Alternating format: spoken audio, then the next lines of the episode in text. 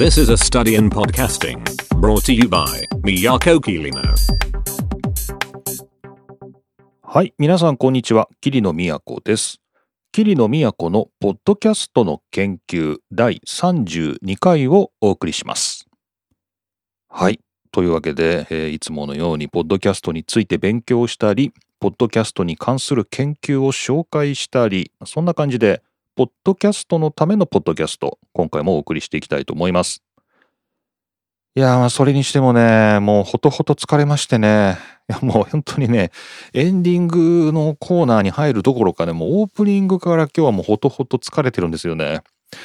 今日はね、メイントピックとしては、ポッドキャストを聞くのをやめるときっていうのはね、一体いつなのかっていう、まあこういうちょっとしたイギリスのね、政府筋の調査がありまして、このポッドキャストを聞くのをやめるときはいつかっていうのをね、今日メインで話そうと思ってるんですけど、そこまでたどり着けるかどうか っていうぐらい今日はね、ほとほと疲れてますね。まあ、というのもですね、まあ、これは全然ポッドキャストとは関係ないので、手短に話しますけど、今日は2022年の4月29日、ね、今日は昭和の日、まあ、祝日ですよね、ゴールデンウィークの最初。あとはいえ、キリの別にゴールデンウィークどっかに出かけるっていう約束は全くないので、まあ、のんびりしようかなとは思ってます。で、まあ今日、まあ、たまたま、まあ、職場的には今日あの平常営業してるんですけどたまたま自分のあの担当の仕事がなかったのでまあじゃあ休むかと思って、まあ、家にいたわけですけど、まあ、じゃあ家にいると、まあ、久しぶりにねなんかちょっと溜まってた仕事をやろうと思ってですね、まあ、仕事といってもお金が稼げる仕事ではなくてスタッドレスタイヤをですね車のスタッドレスタイヤをこう履きっぱなしになってるんでこれをねもうもう1ヶ月ぐらいですねこのもう早く変えなきゃ早く変えなきゃずっと思ってたんですけどやっぱ億劫でですねなかなかできなかったんだけどよしってね今日は時間があるし、まあ、天気もギリギリ持ちそうだったんでちょっと雨が降ってくる前にやろうと思ってねタイヤをね変えました。ね、まあ、これがねまず疲れた。いやもうこれ疲れましたね。やっぱタイヤって重い。ね車のタイヤって重い。ね。タイヤというかまあ厳密にはホイール。ホイールごとですね。ホイールとタイヤごと交換しますんで。いやまあ大変でしたでもまあねあの空気もちゃんと入れてねあのいややっとこう春になったなと、まあ、これ良かったすっきりしましたねでまあ午後なんですけどまあ、ポッドキャストも撮らなきゃなとは思ってたんですけど、あ、今日そういえばね、タイヤ変えたじゃんと。そういえばね、自転車のタイヤも変えようと思って買ってあったと。で、これもなかなかまとまった時間がなくて、できなかったなと思ってね。よし変えようと。ね、えー自転車のタイヤも変えようっていうことで、午前中にタイヤ4本車変えたんですけど、今度はね、午後は自転車のね、タイヤ2本前後変えようということで、まあ、やってきまして、まあ結構ね、自転車に関しては丁寧に作業するんで、まあタイヤね、変えるだけになったんだけど、まあチューブも変えて、まあタイヤも変えて、でそうしたらちょっとブレーキの当たりがおかしくなっちゃってねでブレーキも調整してみたいなことをまあゆっくりやってたら1時間半か2時間ぐらいかかって、まあ、結構疲れたでもまあ充実感ありますね充実感でのポッドキャストなんで、まあそういうもう今日はもうこの後もうお酒を飲んで あののんびりすればいいんじゃないかとも思ったんですけど、まあ、ポッドキャスト撮ろうとは一応思ってたんでねやっぱちゃんと撮ろうかなっていう。ふうに思いましてこうマイクの前にやってきましたというねまあそんな今日は一日を過ごしてきました。はい。何にもポッドキャストと関係なかったですね。はい。というわけで、え今日の、えーポッドキャストの研究は、もうメイントピックは、そのポッドキャストをね、聞くのをやめるときって一体いつなのかっていう調査をちょっとご紹介したいと思います。で、その前のニュースなんですけど、まあ今日はもうほとほと疲れてますんで、まあちょっと気楽なニュースを一つこれからご紹介したいと思います。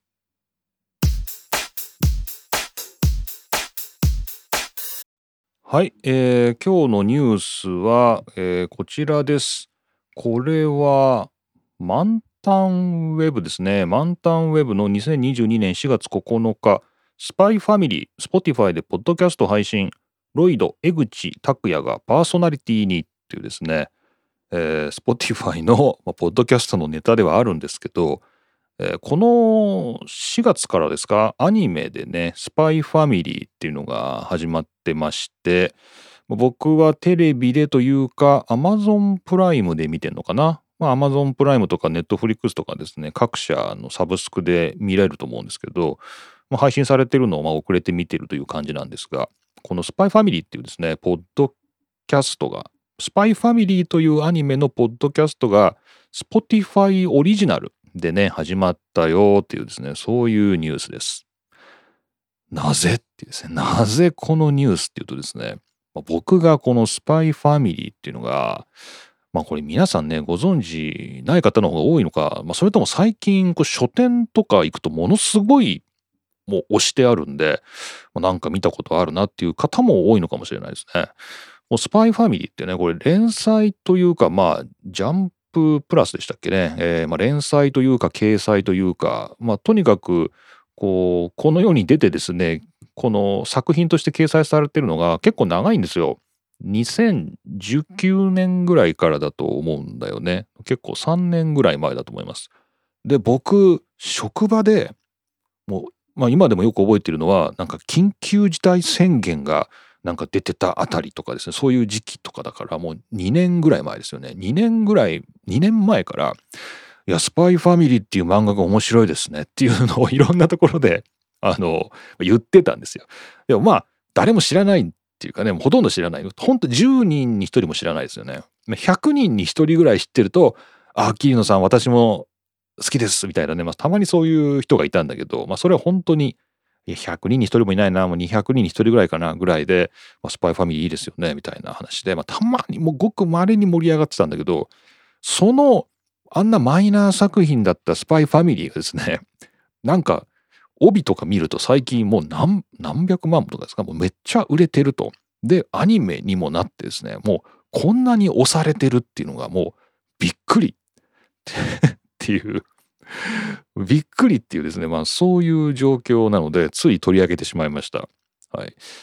まあ、このスパイファミリーっていう作品はですね、まあ、スパイとファミリーっていうのが、まあ、×でつながってますね。スパイファミリーなんですけど、まあ、主人公がスパイで、そのスパイがですね、ある任務のために疑似家族をね、えー、本当の家族ではないんですけど、えー、まあ仮初めの家族を結成しなければいけないというところで、えー、まあそこで娘を調達しですね、でそしてまあ奥さん役を調達しということで、まあ、とりあえず家族の体を取りましたが、さてどうなっていくでしょうかっていうですね、まあ、そういうまあお話になっています。でこのね作品がね、まあ、何よりやっぱこう魅力的なのがこの世界観ですかね。こうなんというか冷戦、冷戦下の、まあ、なんて言うんだろうな、西ドイツとイギリスをくっつけて混ぜたみたいなですね、あのそういう、えー、なんとも言えないいい感じの世界観だっていうのとね、あとやっぱこう、人物をね、描くっていうことがすごい、この遠藤先生ですかね、非常になんか魅力的に描いてくれるので、うまい、ね、あの、面白い。ね、素敵だなって思ってずっと漫画読んでました。で、まあアニメもね、あの、すごく面白い、よくできてたんで、まあいいなと思ってるんですが、で、このポッドキャストですね、じゃあちょっと僕まだ聞いてないので、今からちょっと Spotify で探してみたいと思います。えー、っと、Spotify を開きまして、これ検索ですかね。いや、でも本当ね、スパイファミリー。もう本当にこのねポ、ポッドキャストを探すっていうのがね、もう本当にこの Spotify のアプリは良くないよね、インターフェースが。だって最初に絶対これ音楽出てくるし、スパイファミリ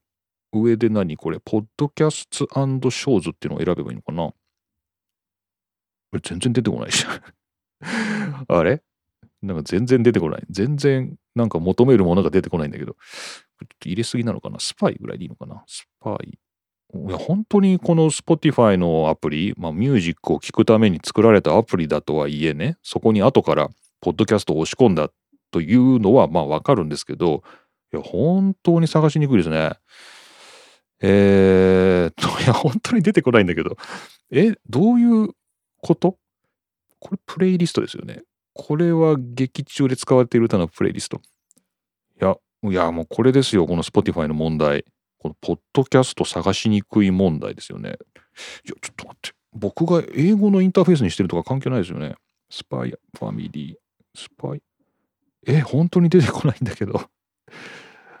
え、皆さんもちょっと、皆さんもなんか本当にこの Spotify のインターフェースって本当に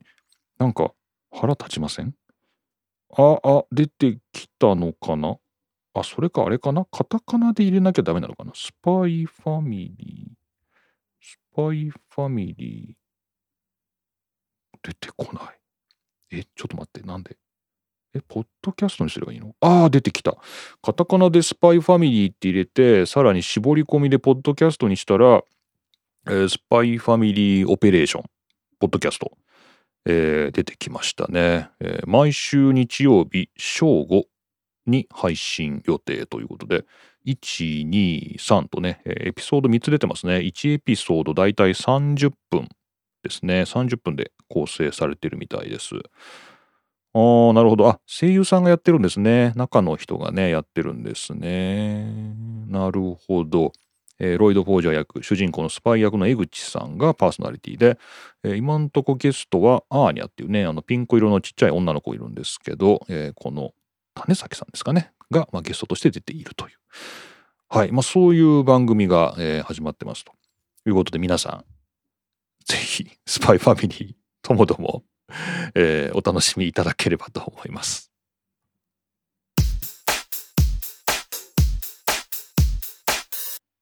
さて、というわけで、えー、今日のメイントピックに行きたいと思います。えー、これはね、えー、いつものように podnews.net、ポッドニュースさんで拾いました。2022年4月21日、Why People Stop Listening to Podcasts、ね。なぜ人々はポッドキャストを聞くことをやめるのかっていうですね、まあ、そういう、えー、記事が出ています。なぜ聞くのをやめるのかっていうのはちょっと面白いキャッチーなヘッドだなと思ったんですよね。というのもどうやって聞いてもらうかっていうんですかねこうどうやってポッドキャストを聞いてもらうかっていうのはものすごいこの番組でも紹介してきましたけどマニュアル本も出てるし多分皆さんもねもしポッドキャストやっておられる方なら私にはこういうね秘訣があるみたいな、まあ、それぞれに、まあ、あるんだと思います。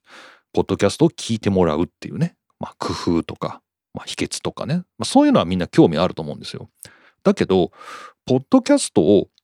えー、聞くのをやめるのはなぜかってつまりこう聞いていた、えー、購読してたポッドキャストをやめちゃうもう聞くのをやめちゃう時って一体どういう時なんだろうっていうのはあんまり今まで意識したことがなかった。なかったね。なかったですよ。で自分でも確かに振り返ってみればえー、自分がサブスクライブしたね、こう、購読したポッドキャストっていうのは、まあ今まで山のようにあるはずなんだけど、やっぱこれなんか自然と淘汰されていくというかね、あの聞くのやめちゃうとかあの、ダウンロードされてるんだけど、なかなかこう、再生にこう指がいかないというか、まあ、結構確かにそういう例ってあるよなと思いました。なので、このニュースっていうのは結構僕の中ではあ確かになんでみんなポッドキャストを聞くのやめるんだろうかとなぜやめるのかっていうのはこれちょっと考えてみるのも面白いんじゃないかなということで、えー、紹介したいと思います。でこれはですねポッドニュースが調査したというものではなくてもっと大きな、えー、組織が調査したものです。これを調査したのはイギリスの、えー、オフコム。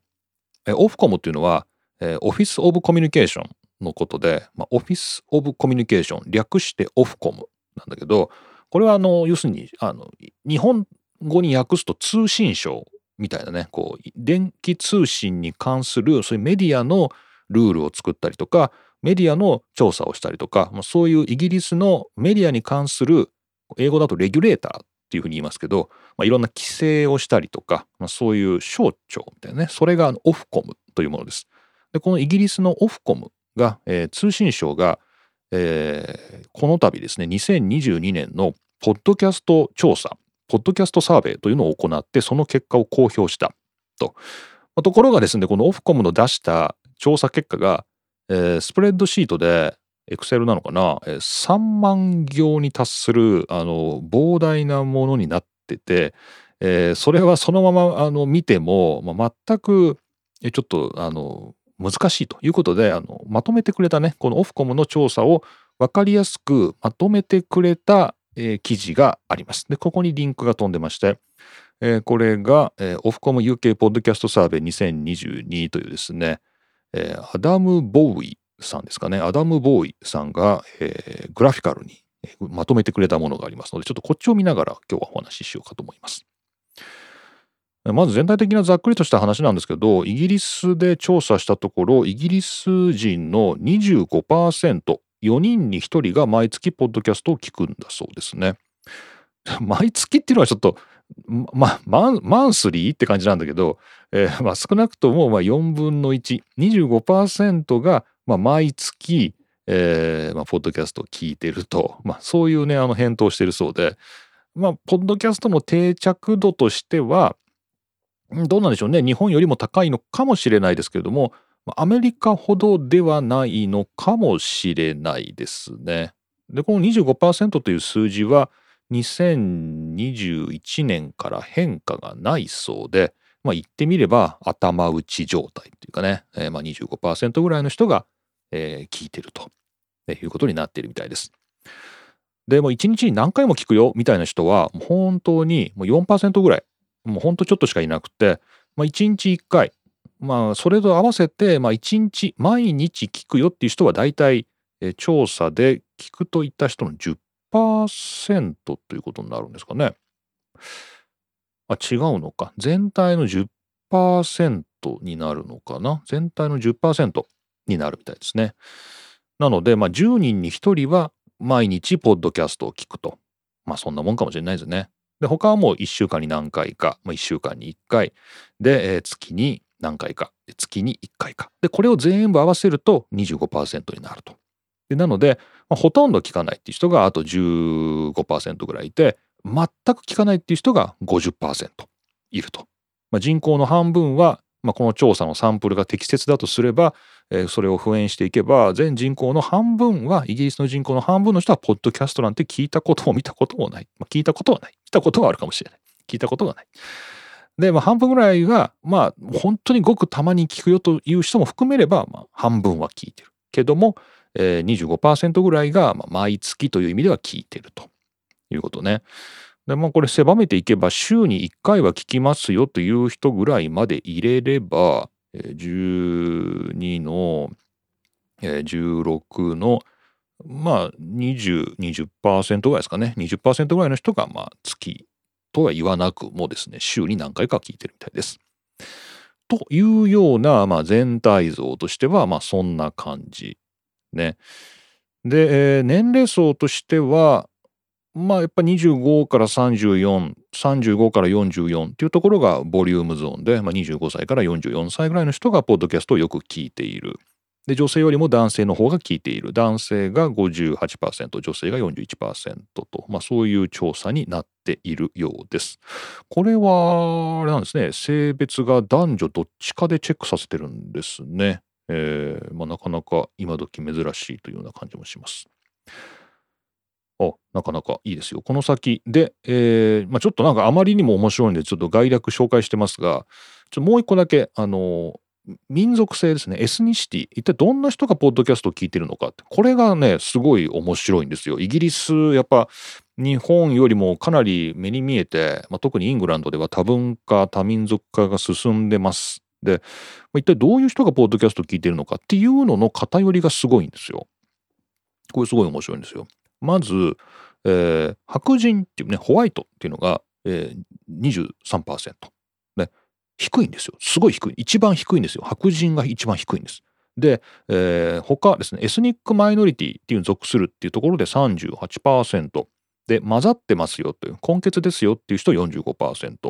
で、どちらかって言えば、まあ、アジア人ですよっていう人35%。黒人ですよっていう人42%。まあ、その他26%みたいな感じで、とにかく白人以外の、えー、エスニックマイノリティですね。ちょっと民族的にはマイノリティっていう人の方が、ポッドキャストを熱心に聞いてるっていう。これめちゃめちゃ面白いなと思ったんですよね。これやっぱり、あの、いつでしたっけね、あの、ポッドキャストが、こう、なんていうの？まあ、メインのね、メインストリームのテレビ局とかね、あの新聞社とかね、そういうところでは、まあ、扱われないニュースとか、そこがターゲットにしてない人たちっていうのを、ポッドキャストは掴んでるんだと。あ、これあれだね、女性の話をした時ですね、女性にとってポッドキャストはとても重要なメディアになっているんだっていうような話を、まあ、何回か前にしたと思います。まあ、そこから考えても、いわゆるこう、マジョリティというかね、まあ、その国の、えー、まあ、うん、なんていうの？こう、えーまあ、特に自分が何者かを考えなくても生きていける人、ね、あのそういう人にとっては、ポッドキャストっていうのは、実はあんまりイギリスではね、聞かれてなくて、エスニックマイノリティっていうね、まあ、そういうこう民族的には少数派だっていう人の方がたくさんポッドキャストを聞いてるっていうのは、これは僕はこの調査の中ですごい面白いところでした。はい。が、皆さんが聞きたいのは、まあ、そこではなく、えー、ポッドキャストを聞くのをやめるのは一体どういう時かということだと思いますんで、その予告したところに入っていきたいと思います。えー、ポッドキャストを聞くのをやめる時ってどんな時ですかというので、えー、ここでは1、2、3、4、5、6個、7個ですね。7項目の回答が整理されて、えー、示されています。えー、ちょっと一回考えてみましょうか。これ見る前にね。えー、ポッドキャストを聞くのがやめる時。僕結構過去あったのが、もう、なあ毎日とか、あまりにもたくさん出てくるやつ、なんか聞ききれないっていうのかな。で、しかもそれが、なんか5分とかね、なんかそういう短いものがもう毎日、下手したら1日2回とか、こう配信されてくるっていうようなやつは、なんかちょっと僕のスタイルと、リスニングスタイルと合わなかったので、聞くのをやめたっていうことはあります。うん。なんか、うん、多かった。リ、リ、なんリリース数が多かった。ね、それやめたことありますね。あとは、やっぱ中身かな？やっぱ中身かな？やっぱ一番多いのは中身ですかね？聞かなくなる理由としては。あ、面白そうと思って、サブスクライブして、何回か聞いて、でもなんか自然とこう足が遠のくっていうかね、こうなんか自然と聞かなくなっちゃうっていう、まあそういうことは確かにありそうな気がする。まあそれが一番多いのかな？皆さんどうなんでしょうか？ね。ちょっとじゃあ、えー、調査結果見てみましょう。このオフコムの調査によりますと、イギリスでなぜポッドキャストを聞かなくなったんですかっていう調査に対しては、一番多いですね。34%の人が I can't find any podcasts that interest me とえー、まあ面白いと思えるものが見つからないということですね。単純にね。えー、だから、まあ、ポッドキャスト自体を聞くのをやめてしまったと。まあ、ポッドキャスト全体の話だね、これ。ポッドキャストそのものを聞くのをやめちゃったのは、まあ、自分にとってこう興味を持ってるものがないと。自分を引きつけるものがないということ。うん、なるほど。で、えー、次、えー、29%。それよりちょっとわずかに低くて2位の理由が、I don't have enough time to listen to podcasts. 私はポッドキャストを聞くための十分な時間がない。これがまあビッグ2ですね、2つが。はい。あ、でもこれさっき僕が言ったの似て似てますよね。なんか僕が今まで聞くのやめたっていう時に、あの、あまりにもリリース数が多すぎて、えー、それやめちゃったっていうのもあったし、えー、まあ内容が単純に面白くないなっていうことになってやめちゃったやつとかあったけど、でもまあここの調査はあのポッドキャスト単体の番組を聞くのをやめたかどうかというよりはポッドキャストというもの自体を聞くのをやめた時っていうなんかそういう聞き方をしてるみたいですねどうもね。でもまあつながるところありそうですよね。はい。そして、えー、その先ですねこう3位ですね3位の理由としては、えー、I find listening to podcasts inconvenient と。不便であると。ポッドキャストを聞くっていうことが、まあ、めんどくさいという。まあ確かに、めんどくさい。めんどくさいね。まあ確かにね。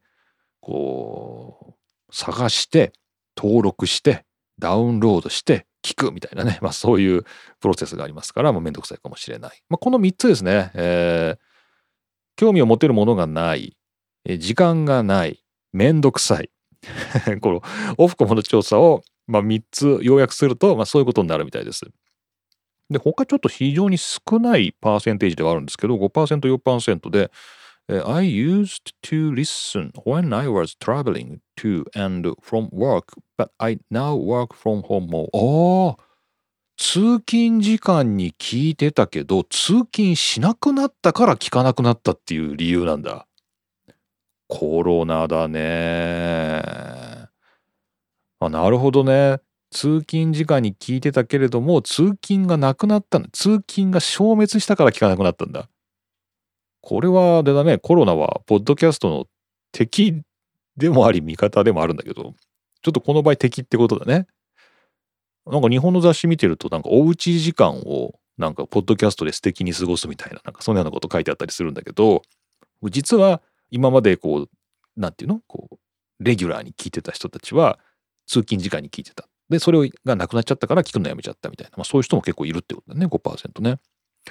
で、4%。これは何ですか ?I used to listen when I was at the gym or while exercising but haven't done that as often これも似たようなもんですね。今までジムで聞いたり、えー、なんかエクササイズしてる時に聞いてたんだけど、それをあんまりやらなくなったからっていうね。まあ、これはあの、まあ、コロナの原因もありそうですけど、まあ、その人の習慣っていうかね、その生活の変化みたいなところもありそうですけど、やっぱでもこれもコロナっぽいな。コロナ感あるよね。外出なくなったとか、ジム行けなくなったから、ポッドキャストも聞かなくなっちゃったっていう。これ2つ合わせたら、まあ、大体10%ありますから、まあ4大理由と言ってもいいかもね。えー、面白いものがない、えー、時間がない、めんどくさい、コロナで生活が変わったからっていう、まあ、その4つぐらいですかね。あとはね、その他っていうのと、知らんっていうね、don't know っていうのがありまして、まあその辺のちょっとパーテパーセンテージはね、まあ紹介してもしょうがないですから、まあ、大きく理由としては5つなんだけど、まあ、整理すると4つっていうことだね。えー、面白い番組がない、ねえー、時間がない、えー、めんどくさい、えー、コロナで生活が変わったっていう、まあ、どうもですね、えー、イギリスのオフコムの調査によりますと、えー、イギリスでポッドキャスト聞くのやめちゃったという人はそういう理由が多いみたいです。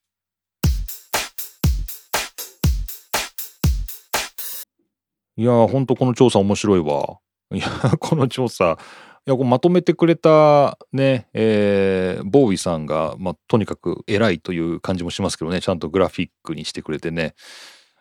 他なんか気になるとこあるかな？うーんと、えっ、ー、と、今理由でしたよね。やめた理由でしたよね。Why don't you listen more often? っていうのがありますね。なんでもっと頻繁にポッドキャスト聞かないんですか？っていう項目がある。これだけちょっと最後に紹介しましょうか。なんでもっと聞かないんですか？と。つまり聞いている人に対してなのかな？えー、圧倒的に多い理由は I don't have enough time to listen to more podcasts 時間がない47%、まあ、50%の人が、えー、もっと聞きたいかどうかはともかくもう時間がこれ以上ないと。ポッドキャストに割く時間がないという。これは、まあ、結構、まあ、深刻な問題って感じもしますね。で、2位の理由、30%。I can't find any podcast that interest me. まあ、興味の持てるものがないと。で、3番目、めんどくさい。ってやつですね。はい。探すのがめんどくさい。というやつみたいです。まあだから、さっきと似てますね。えー、やっぱ次はワークフロンホームでね、えー、在宅勤務になって、そんなに効かなくなったよとか、あとジム行かなくなったから効かなくなったよとかね。えー、まあそういう理由で、まあ結構一緒ですね。これ結局一緒ですね。さっきの、えー、ポッドキャスト聞かなくなったっていうのと一緒で、なぜもっと頻繁に聞かないんですかっていうのも、まあ似たような理由が並んでいるということになりそうです。はい。いや、この調査面白いですね。これまだ、あの、実際のデータは3万行、あの、スプレッドシートがあるらしいですけども、まあ、それを的確にまとめてくれたこのボーイさんのブログでもまだ半分に達してないぐらいです。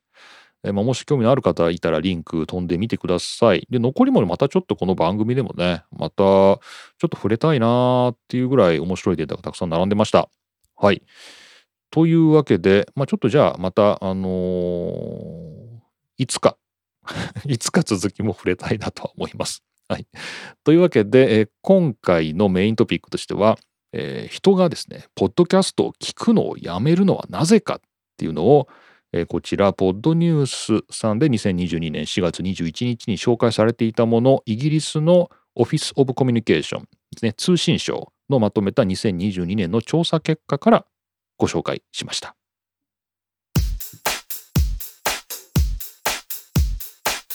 はい。というわけで、いつにも増してですね、ほとほと疲れた状態で、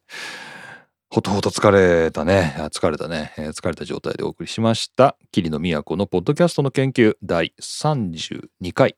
2022年4月29日の収録でお送りしました。